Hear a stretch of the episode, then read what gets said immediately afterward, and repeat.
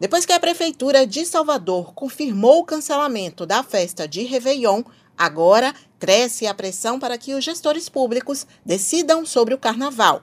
O governador Rui Costa já anunciou que a saúde está em primeiro lugar.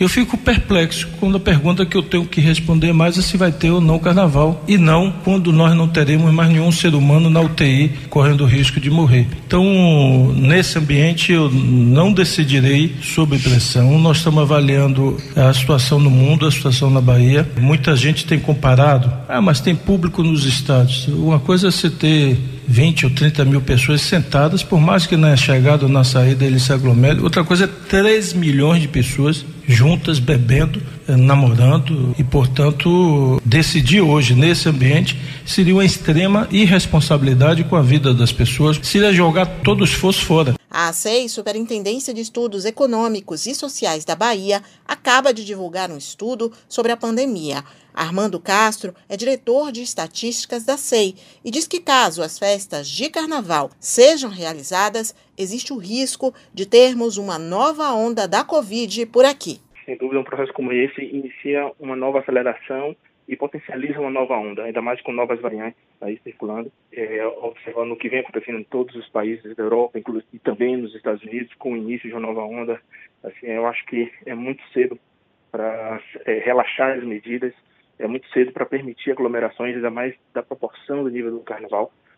A Bahia apresenta é, indicadores relativamente tranquilos em relação ao que, ao que se observou alguns meses atrás. Nós estamos, por exemplo, com a média móvel de sete dias de 500 casos é, diários de contaminação, esse número já foi 4.500, portanto, um, uma média nove vezes inferior ao, ao pico mas se nós considerarmos que a Alemanha, por exemplo, já teve indicadores semelhantes a esses seis meses atrás, a gente é, liga o sinal de alerta. Falar em nova onda significa aumento no número de casos, mais gente hospitalizada e sobrecarga para o sistema de saúde. Quem já enfrentou outras ondas, seja na linha de frente de combate à Covid ou na posição de gestor público, não quer nem pensar nessa possibilidade. E o Comitê Científico do Consórcio Nordeste emitiu uma recomendação para que os estados não realizem as festas de Réveillon e o Carnaval. Sérgio Rezende é professor da Universidade Federal de Pernambuco e coordenador do Comitê Científico do Consórcio Nordeste. Ele explica por que o comitê pede que as festas de Réveillon e Carnaval sejam canceladas. Os números do Brasil têm caído mas eles não caem com a velocidade que seria desejado. E agora surgiu uma nova variante, a variante Ômicron, que ainda não está completamente compreendida, os efeitos dela não foram estudados ainda, porque não houve tempo, mas isso é um alerta muito grande. Em vista disso, o nosso comitê do Consórcio Nordeste recomendou aos governantes do estado do Nordeste que, que não façam festividades de Réveillon, de final de ano e de Carnaval que causem aglomerações. Sobre o Réveillon, nas principais capitais, a adesão à recomendação já é expressiva. Já sobre o Carnaval, muitos empresários que ganham dinheiro com a festa estão ansiosos para que ela aconteça, ainda que em formatos diferenciados, com shows privados ou em circuitos alternativos, onde seja possível fazer o controle de acesso por meio de catracas. A realidade é que, mesmo sem a confirmação da realização da festa popular, ingressos para camarotes e shows estão sendo vendidos.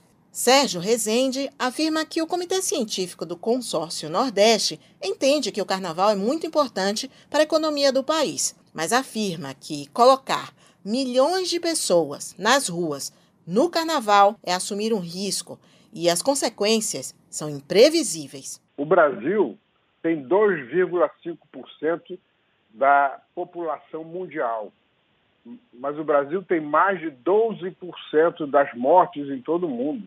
Então, os números no Brasil são terrivelmente altos.